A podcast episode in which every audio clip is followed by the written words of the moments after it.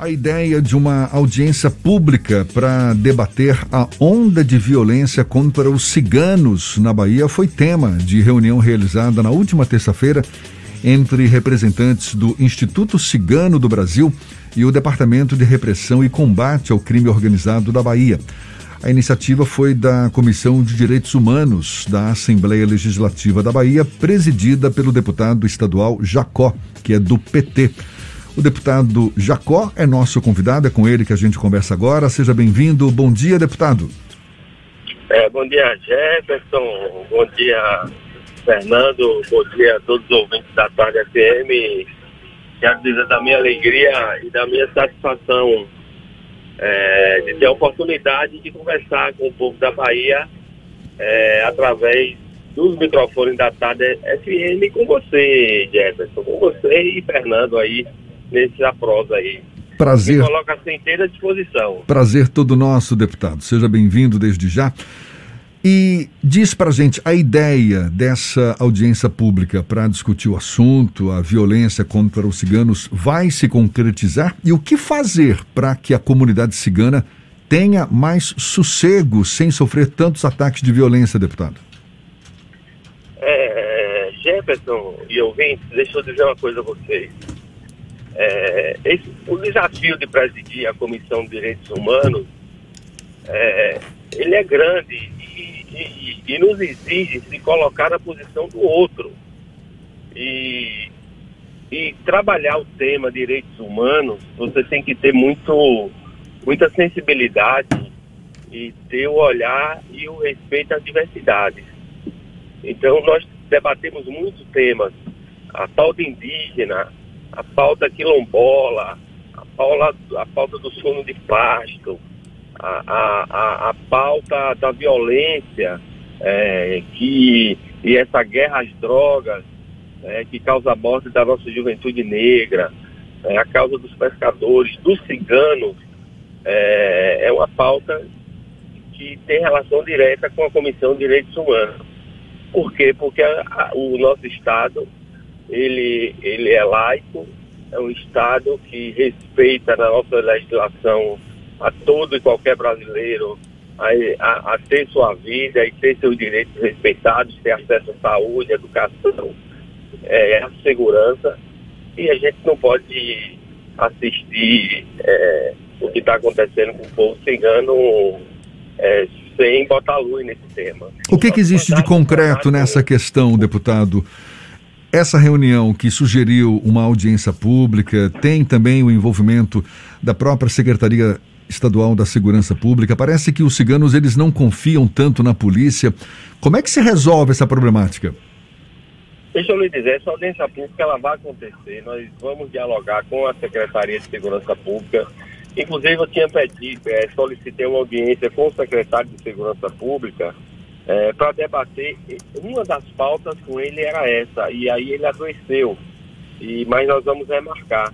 Inclusive, eu queria saudar o, o, o, Rogério Ribeiro, que ele é presidente do Instituto Cigano do Brasil, e Eli Macedo, que é, é a coordenadora do Instituto aqui na Bahia.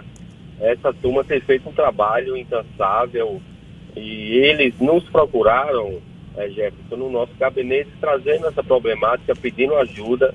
E por isso dessas audiências que aconteceram com vários órgãos do Estado, e por isso que nós vamos realizar essa, essa, essa audiência pública. Inclusive o deputado Osni Cardoso também, ele tem acompanhado de perto essa discussão. Então é, é uma pauta que, que envolve, que mexe com, com vários mandatos e, e, como presidente da comissão que estou, é, nós vamos sim fazer esse, esse, essa audiência pública, porque nós precisamos olhar as pessoas é, é, com respeito, nós não podemos discriminar, perseguir, exterminar né? Os ciganos estão sendo vítimas de extorsão, de sequestro. Então é algo muito grave que a gente precisa estar atento. Deputado, no ano passado nós tivemos um episódio de tensão envolvendo famílias ciganas e a própria polícia militar na região de Vitória da Conquista. E aí, ao longo do ano, outros episódios aconteceram. Existe também uma interlocução da comissão e esse grupo de ciganos com outras instituições para além da Polícia Civil, como por exemplo a Polícia Militar, para evitar um tensionamento ainda maior? Ah, não tenha dúvida. Eles dialogam com a comissão, com a nossa assessoria, a doutora Lorena é, tem diálogo com, com eles, não, não, porque é isso, né, cara? É, é, a violação é tamanha que as pessoas estão sendo sequestradas, assassinadas, é, é, a sangue frio, uma violência exacerbada, um preconceito também contra o povo cigano.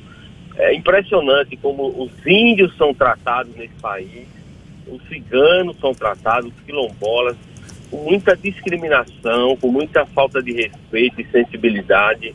Parece que não são seres humanos, parece que não têm direito à vida. E, e parece que e, e a, no conceito é que todo, todo cigano é bandido, é ladrão. E isso não é verdade. É, isso, isso não é verdade. Isso é uma minoria. Então, como em, todo, em todos os setores da sociedade, em todas as famílias. Então, nós não podemos condenar é, um, todo um povo pelo ato de alguns. Então, por isso da nossa preocupação e do nosso interesse de fazer esse debate, essa audiência pública. Tá certo. Então, muito obrigado. A gente até suscitou o deputado estadual Osni Cardoso. Ele é proponente de um projeto de lei que celebra, para celebrar o Dia do Cigano, inclusive, não é? No dia 24. Isso. 24 de quando? Qual é o mês mesmo? Agora me fugiu. Mas, enfim, é. eu acho que é um assunto que tem que ser mesmo colocado em pauta.